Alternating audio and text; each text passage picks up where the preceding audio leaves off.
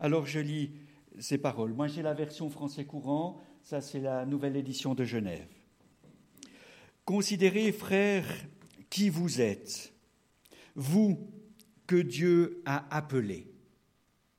Il y a parmi vous, du point de vue humain, peu de sages, peu de puissants, peu de gens de noble origine.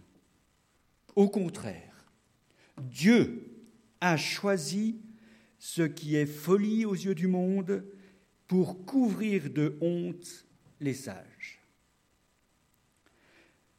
Il a choisi ce qui est faiblesse aux yeux du monde pour couvrir de honte les forts. Il a choisi ce qui est bas, méprisé et ne vaut rien aux yeux du monde pour détruire ce que celui-ci estime important. Ainsi, aucun être humain ne peut se vanter devant Dieu. Mais Dieu vous a unis à Jésus-Christ et il a fait du Christ notre sagesse. C'est le Christ qui nous rend justes devant Dieu, qui nous permet de vivre pour Dieu, qui nous délivre du péché. Par conséquent, comme le déclare l'Écriture, si quelqu'un veut se vanter, qu'il se vante de ce que le Seigneur a fait. Je ferai une introduction pour donner un peu le contexte de, de ces paroles de Paul. Ensuite, ben je, euh, voilà, je ferai comme Paul, je répondrai à cet ordre de Paul de regardez-vous, regardez qui vous êtes. Et ensuite, j'aurai en, quelque sorte un, un mot d'ordre en disant euh, petit enfant, méfiez-vous des idoles. C'est un mot de l'apôtre Jean, mais voilà ces idoles de la puissance, de la sagesse, de, de la noblesse. Méfiez-vous de ces idoles. Et puis on, on fera une conclusion, ben voilà, ce que l'on est, eh bien, on l'est dans le Seigneur, grâce au Seigneur. Corinthe, c'est une ville dynamique, florissante de la province d'Achaïe en Grèce. C'est une ville avec un grand essor économique qui est bâtie sur la stabilité euh, établie par les Romains. Pendant plusieurs siècles, il y a eu la Pax Romana, la paix romaine, qui a permis de nombreux échanges. Et Corinthe se trouvait justement à un endroit stratégique, un passage où il y avait beaucoup d'échanges. C'était une ville aussi de contraste. Dans cette ville se côtoyaient des riches, très riches, et des pauvres, très pauvres, des gens puissants qui avaient du pouvoir, et puis des gens qui traînaient la misère, des misérables, des SDF. Il y avait des hommes libres, des citoyens qui pouvaient s'exprimer, qui avaient la pleine liberté de, choisir ce qu'ils voulaient acheter, de choisir qui ils voulaient aimer, choisir leur famille, choisir leur femme. Et puis il y avait les esclaves ben, qui étaient euh, entre les mains de leur maître et qui dépendaient de la bonne volonté, du bon vouloir de leur maître.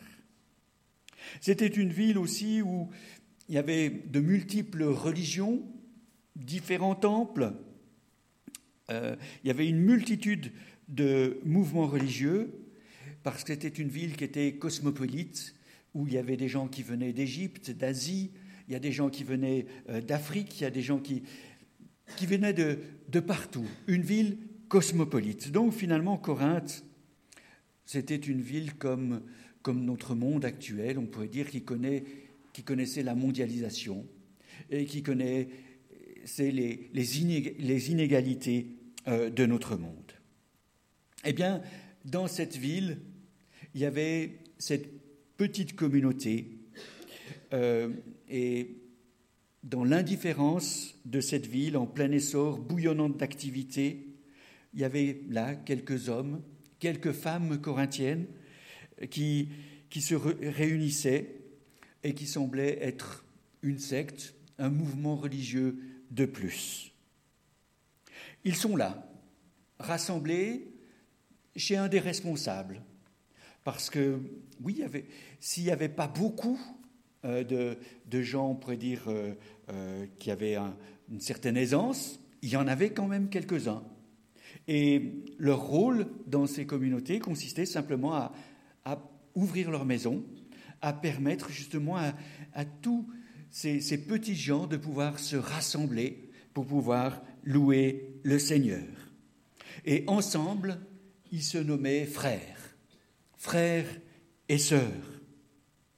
La majorité de ce groupe est donc composée de, femmes, de gens modestes, Certains étaient sans doute des citoyens libres, mais d'autres étaient euh, des esclaves. Certains avaient quelques richesses, d'autres pas. Certains avaient de l'influence, d'autres pas. Euh, certains étaient des esclaves. Et la seule chose qui les réunissait, tous ces gens, de, différentes provenances, de différentes origines, de différentes rangs sociales, de différents métiers, la seule chose qui les rassemblait, c'était un certain Jésus. Un certain Jésus les rassemble. En effet, il est, il est important de se reconnaître comme frères, comme des frères, de respecter le frère, de se considérer, de considérer le frère comme même supérieur à soi-même. C'était en quelque sorte un monde, un monde bizarre, un monde à l'envers, un monde qui ne correspondait pas aux, critères euh, de l'environnement, mondain, pourrait dire. Un monde donc à l'envers, en tout cas pendant les rassemblements hebdomadaires. Chaque semaine, ben, ils se retrouvaient. Parfois même, euh, c'était pas si idyllique que ça, ce monde, ce monde de frères, parce que à la fin, ben, on se retrouvait autour des tables. Et il y avait certaines tables qui étaient bien remplies, bien garnies, et puis il y a d'autres tables parmi ces frères où il n'y avait pas grand-chose à partager. Et c'est un des problèmes que Paul va devoir régler euh, dans cette communauté, c'est d'avoir de la considération pour, pour tous. Et alors Paul, par ces quelques versets que nous venons de lire, va essayer de faire, faire comprendre quelque chose d'essentiel à ses auditeurs. Paul essaye de leur faire comprendre que ce qui les rassemble va beaucoup plus loin que ce qu'ils ne pensaient. Le fait d'être rassemblés au nom de Jésus euh, et la façon d'être rassemblés au nom de Jésus, c'est quelque chose de révolutionnaire euh, qu'ils étaient en train de vivre. Et, je crois que nous aussi, euh, notre rassemblement est quelque chose de révolutionnaire pour notre monde, pour notre société. Et, cela est dû à la parole de la croix. La parole de la croix. Paul vient de dire ici aux Corinthiens qu'il n'a voulu savoir parmi eux qu'une seule chose, le Christ crucifié. C'est ça qu'il annonçait. Et c'est cette parole de la croix qui est constitutive de leur communauté. Parce que pour Paul, la croix parle. La croix parle et suscite quelque chose. Un certain Jésus de Nazareth qui a été mis sur une croix, voilà quelque chose qui parle. Et il parle même dans la constitution de l'Église. Voilà, et j'arrive maintenant à ce point, regardez-vous, considérez-vous. Hein, considérez. Euh, le mot c'est regarder simplement, voyez, voyez euh, parmi vous. Hein. Euh, ce rassemblement bizarre à Corinthe, cette communauté sans influence, sans impact dans la société corinthienne, euh, qui, qui se réunit la dimanche après dimanche. À vue humaine, cette communauté, elle est sans avenir, elle n'a pas de puissance, elle, elle ne cherche pas à avoir de la puissance. Eh bien, c'est une parabole de l'évangile de Jésus-Christ, de l'évangile de Jésus crucifié. À travers ce qu'elle est, ou plus exactement ce qu'elle n'est pas, Paul donc demande de regarder, de considérer les membres qui la composent. Cette communauté manifeste la force, la puissance et le salut de Dieu pour le monde, mais d'une manière tout à fait paradoxale, comme la croix. c'est en la croix que Jésus sauve, que Dieu sauve le monde. Eh bien, c'est au travers d'une communauté faible, sans ressources, sans éclat, que Dieu va transmettre l'évangile de Jésus-Christ. À travers leurs faiblesses, à travers leurs erreurs, à travers leurs conditions sociales insignifiantes, autant de choses qui pourraient les rendre méprisables aux yeux des Corinthiens, eh bien, ces, ces faiblesses témoignent d'une manière paradoxale de l'amour de Dieu en Jésus-Christ. Alors, j'ai regardé euh, euh, là, j'ai fait une liste, elle n'est pas exhaustive, hein, mais, des, personnes qui peuvent composer nos communautés. Il s'agit simplement d'ouvrir les yeux. Euh, dans nos communautés, dans chacune de nos communautés, il y a des frères, des sœurs qui sont atteints dans leur santé, dont le quotidien est marqué par la douleur, par les soins, Certains sont des survivants au cancer, d'autres continuent à lutter contre le cancer. Certains ont le, ont le corps marqué par un accident. Euh, et toutes ces personnes habitent un corps qui, les inquiète, qui leur donne du souci. Ils ont de la peine à avancer, à se bouger dans la vie. Ils sont limités dans leurs élans corporels. Il y a des frères et des sœurs aussi dans chacune de nos communautés qui sont écrasés par la pression du travail, ou alors qui sont écrasés par le manque de travail, qui se sentent largués, mis en marge de la société. Dans chacune de nos communautés, il y a des frères, des sœurs qui sont pauvres en, euh, excusez-moi, euh, qui sont pauvres en, relation, qui sont isolés, qui souffrent euh, de gêne, qui qui qui sont pas à l'aise avec avec la société, avec avec la foule, des gens qui se sentent incompris. Dans chacune de nos communautés, il y a des frères, des sœurs qui qui luttent contre des dépendances, que ce soit contre le tabac, que ce soit contre l'alcool, que ce soit contre la pornographie, que ce soit le jeu, que ce soit d'autres habitudes ou d'autres produits, et qui, qui ressentent de la honte. Dans chacune de nos communautés, il y a des frères et des sœurs qui ne savent pas lire, qui ne savent pas écrire, qui n'arrivent pas à suivre les, les chants projetés. Et puis voilà, ben, ils font semblant pour être avec les autres. Dans chacune de nos communauté, il y a des frères et des sœurs qui, qui sont pris par les soins qu'ils donnent à des amis. Il y a des qui entourent euh, des, des, membres de leur famille pour qui la situation est difficile. On les appelle des, des proches aidants et qui n'ont pas beaucoup de disponibilité.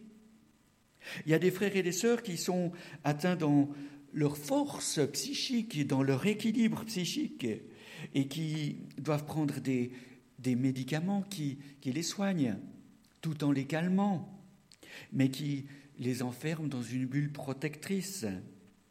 Dans chacune de nos communautés, il y a des frères et des sœurs qui sont des déracinés, qui sont des étrangers, qui sont euh, parachutés dans une société qui n'a pas le temps de les accueillir, qui n'a pas le temps de les attendre.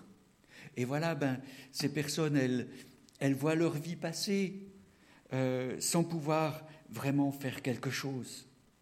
Dans chacune de nos communautés, il y a des frères, des sœurs dont les familles, dont les couples euh, sont divisés, sont tiraillés, c'est pas facile, euh, qui vivent des tensions relationnelles, qui sont au quotidien et qui, qui avancent dans la vie en, serrant les dents, en disant ben, peut-être que demain, demain ça ira mieux. Il y a des frères, des sœurs aussi qui voudraient être autrement pour pouvoir correspondre à, à leur image de, de, bons chrétiens.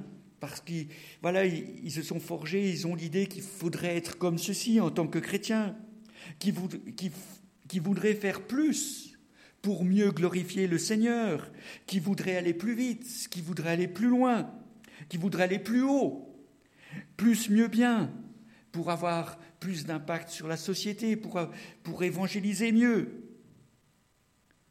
Voilà, on pourrait, je, pourrais vous, vous, demander de rajouter des choses, hein, de, de, voir justement, c'est pour répondre à l'appel de, de Paul, considérez, regardez, attendez, attendez, euh, prenez le temps de regarder qui Dieu a appelé, parce que c'est Dieu qui a appelé, qui Dieu a mis parmi vous.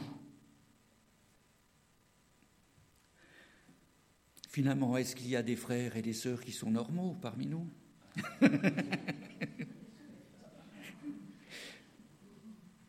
Paul demande de se considérer, de se regarder.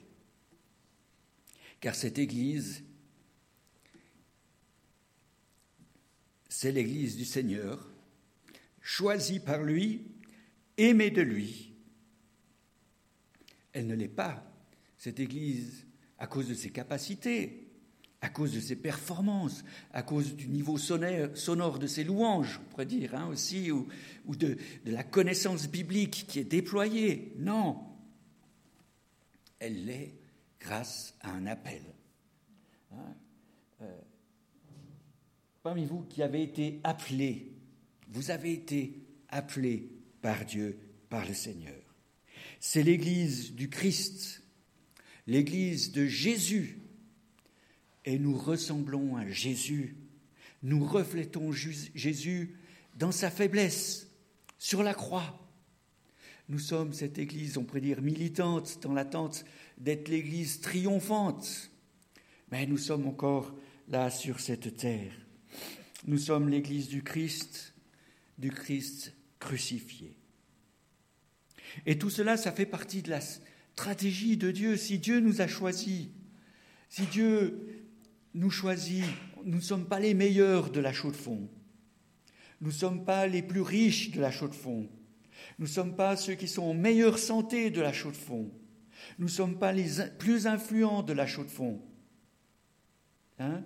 Mais si Dieu nous a choisis, ça fait partie de sa stratégie. Hein? Il a un plan.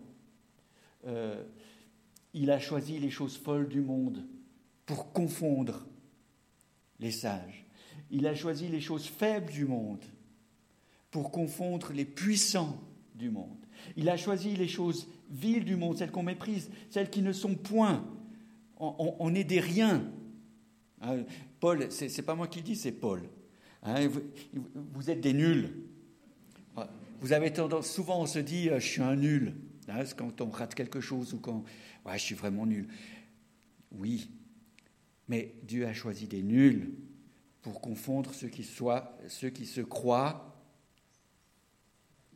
des tops, des tops, ceux qui sont au top. Non, voilà. Ça fait partie de la stratégie de Dieu afin que personne ne se gonfle, ne se glorifie. C'est se vanter, hein, c'est se glorifier, c'est se remplir de vent. Hein. Euh, nous, on est ici, euh, on l'a chanté tout à l'heure. Tu es tout pour moi. Hein, et euh, on a besoin d'être fortifié par le Seigneur. C'est le Seigneur qui est notre force, qui est notre soutien. Et on se retrouve tous dans nos différentes faiblesses pour trouver dans le Seigneur de la force.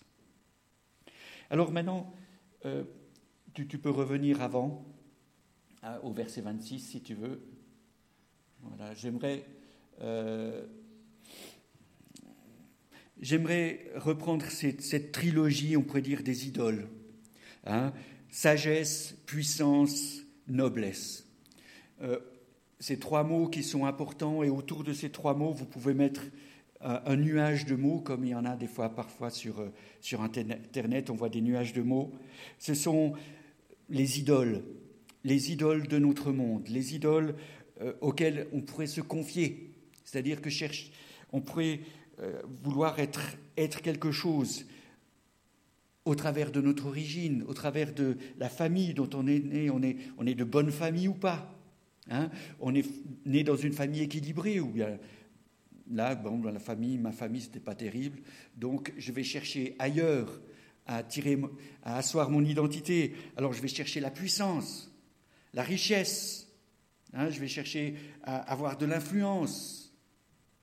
Ou alors, euh, je vais me réfugier plutôt dans la recherche, essayer de comprendre la science, avoir de la science.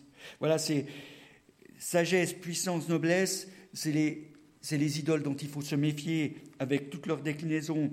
La réussite, le succès, la performance, l'efficacité, la rentabilité, l'épanouissement, l'équilibre, le développement, la croissance, la science, l'origine, la race, la nationalité, la pureté. Toutes ces choses, euh, c'est le monde qui le propose, qui cherche à donner de la valeur aux gens au travers de cela. Mais méfiez-vous des idoles. Méfiez-vous des idoles.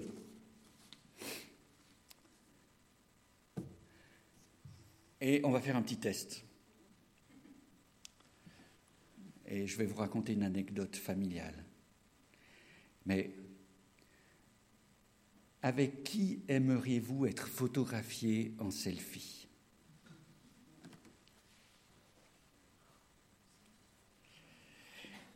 Quel est l'homme en Suisse euh, je, rétrécis à le monde, euh, je reste sur la Suisse.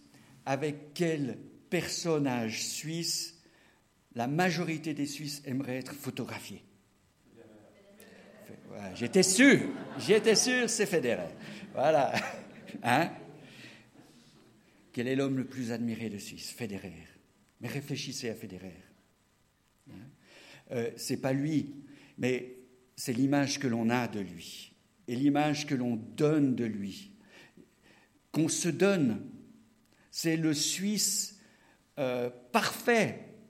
C'est l'homme à qui on aimerait ressembler parce que il est puissant, il est bon, hein, il est bon au tennis, il est super champion, il, a réussi sa vie, il est riche, il a la sagesse du tennis, il a la sagesse aussi de la vie familiale, il a su s'entourer d'une bonne famille, il est rassurant.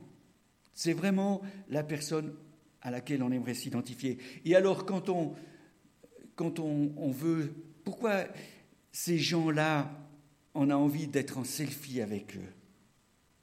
C'est parce que d'une certaine manière, on aimerait prendre un peu, recevoir un peu de, de leur bénédiction, de leur aura, hein, de leur énergie, euh, comme si une photo allait transmettre. Euh, euh, c'est pas parce que je suis pris en photo avec Federer que demain je serai jouer au tennis.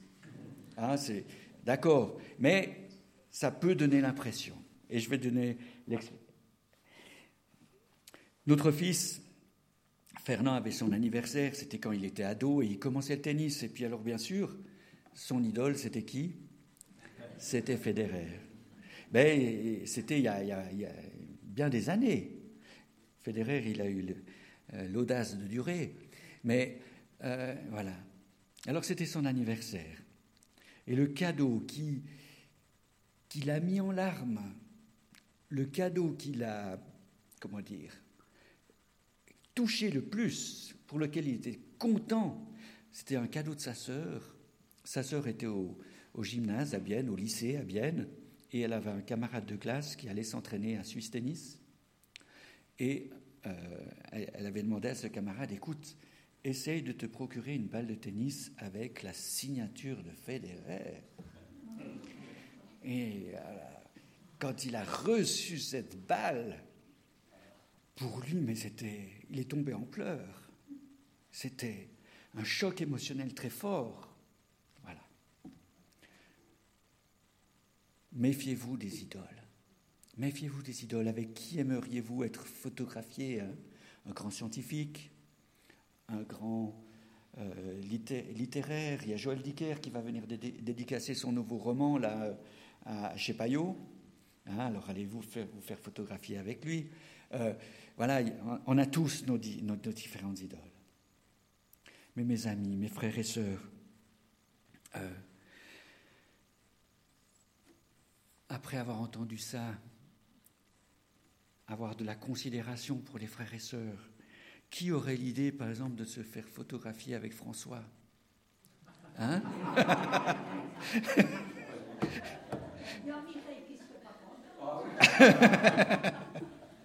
Voilà, mais vous voyez, euh, nous sommes appelés à, à, changer de façon de penser et à ne pas euh, mépriser nos faiblesses. Elles font partie du plan merveilleux de Dieu, du plan paradoxal de Dieu, de ne pas mépriser les, les petits, ce qu'on pourrait appeler les petits parmi nous, les faibles parmi nous. Au contraire, nous allons révolutionner, nous allons évangéliser, nous allons annoncer l'évangile de Jésus mort sur la croix en prenant soin de nous, en ayant de l'affection, du respect, de la considération les uns pour les autres.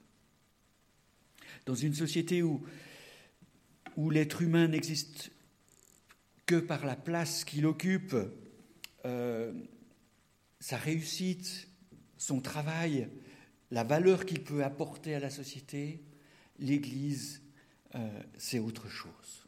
Le peuple de Dieu, le peuple de Jésus-Christ, c'est autre chose. Nous sommes appelés donc à, nous aimer pour refléter justement, euh, euh, comment dire, refléter le, plan de Dieu, respecter le choix de Dieu. Hein alors, Paul dit, euh, il n'y a pas beaucoup de sages, il n'y a pas beaucoup de puissants, mais ça ne veut pas dire qu'il n'y en a pas. Hein il, y a, il, y a, des personnes dans, dans la communauté qui, euh, qui sont peut-être, entre guillemets, aux yeux du monde, des gens très bien. Alors, quel était leur rôle à Corinthe? Eh bien, À Corinthe, ces gens, justement, ouvraient les portes de leur maison pour accueillir le peuple de Dieu. En quelque sorte, ils, ils finançaient le lieu de culte, ils finançaient les ministères, ils aidaient au, au, au travail euh, des, évangélistes, ils, ils, finançaient les voyages de l'apôtre Paul qui allait de, ville en ville. Ils pratiquaient aussi la solidarité. Paul va organiser toute une collecte euh, dans les églises de, la région pour venir en aide à des églises défavorisées de Jérusalem. Euh, voilà, donc il y, a un rôle de chacun, mais l'important, c'est de recevoir et d'être réunis en Jésus-Christ. Et là, tu peux terminer, enfin, mettre les, versets de la fin.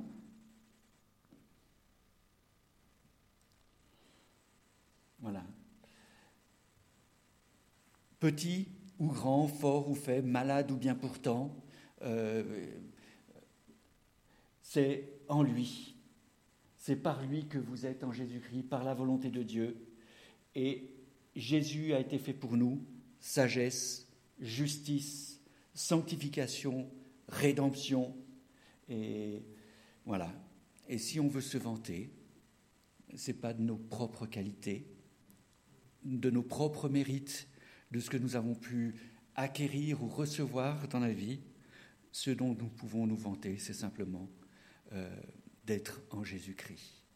Et c'est ça qui, nous réunit, c'est ça le, le fondement, l'unité de l'Église.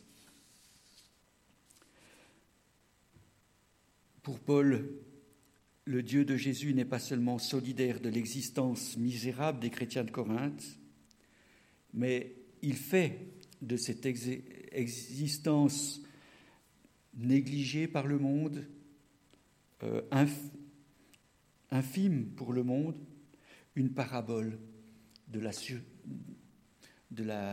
euh, une, de la puissance surprenante et paradoxale de l'Évangile, de la croix de Jésus.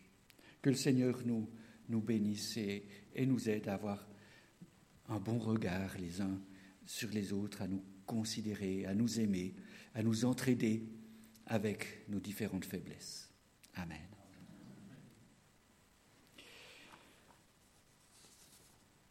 Nous prions ensemble.